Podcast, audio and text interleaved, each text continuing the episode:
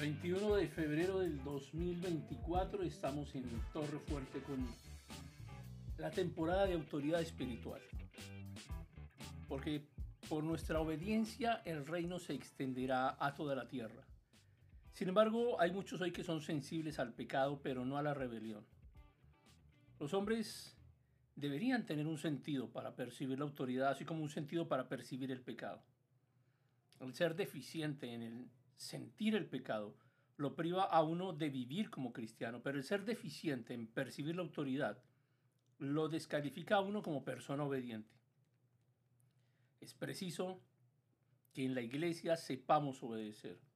No hay autoridad en la iglesia que no requiera la obediencia. Dios se ha propuesto hacer que su autoridad se manifieste plenamente en la iglesia y que su reino se extienda por medio de ella. Cuando la iglesia haya obedecido en todo sentido, la tierra entera será puesta bajo la autoridad de Dios. Si la iglesia no deja que la autoridad de Dios prevalezca en ella, impedirá que el reino de Dios cubra toda la tierra. La iglesia es, por lo tanto, el camino al reino, pero igualmente puede ser la frustración del reino. ¿Cómo podrá manifestarse el reino de Dios si no podemos someternos a una pequeña contrariedad en la iglesia? ¿Cómo podrá prevalecer si siempre estamos discutiendo entre nosotros? Hemos retrasado grandemente el tiempo de Dios. Toda rebelión debe ser erradicada para que, no, para que no sea obstaculizado el camino de Dios. Una vez que la iglesia haya obedecido verdaderamente, todas las naciones harán lo mismo. La responsabilidad de la iglesia es muy grande. Cuando la voluntad y el mandamiento de Dios se abran paso libremente en la iglesia, entonces ahí sí veremos la llegada absoluta, completa del reino de Dios para todo el mundo. Y estamos entendiendo entonces que las autoridades son instituidas por Dios. Sométase toda persona a las autoridades superiores porque no hay autoridad sino de parte de Dios, dice Romanos.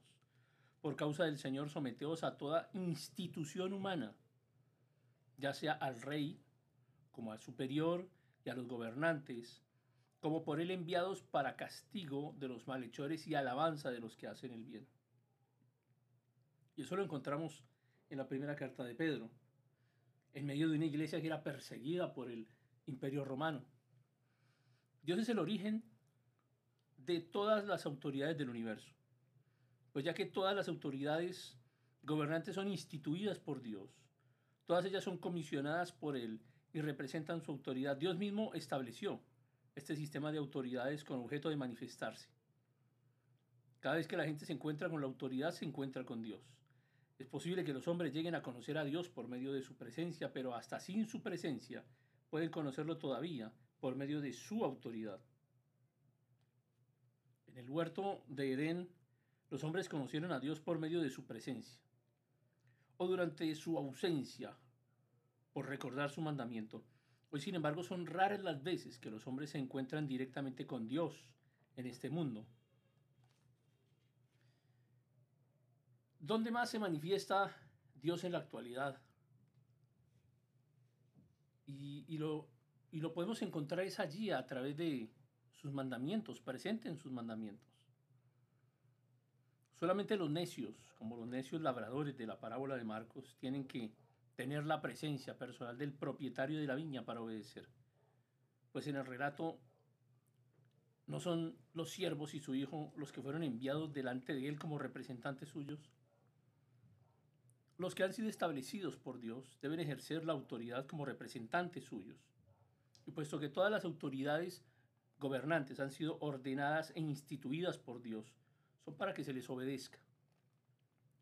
Si de veras quisiéramos aprender a obedecer a Dios, no tendríamos ninguna dificultad en reconocer sobre quién gravita la autoridad de Dios. Pero si solo conocemos la autoridad directa de Dios, puede que cometamos desacato contra la mayor parte de su autoridad. ¿En cuántas vidas podemos identificar la autoridad de Dios? ¿Hay lugar para que escojamos entre la autoridad directa de Dios y su autoridad delegada? Y la respuesta es que no. Debemos someternos a la autoridad delegada de Dios así como a su autoridad directa, porque no hay autoridad sino de parte de Dios.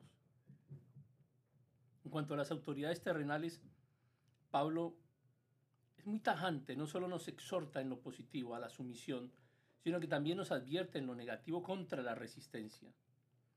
Quien resiste a las autoridades resiste el mismo mandamiento de Dios. Quien rechaza a las autoridades delegadas de Dios rechaza la misma autoridad de Dios. La autoridad, según la Biblia, se caracteriza por la singularidad de su naturaleza. No hay autoridad sino de parte de Dios. El que resiste a la autoridad resiste a Dios. Y los que resistan incurrirán en juicio. No hay ninguna posibilidad de rebelión sin juicio. La consecuencia de resistir a la autoridad es la muerte. Así pues el hombre no tiene alternativa en cuanto a la cuestión de autoridad.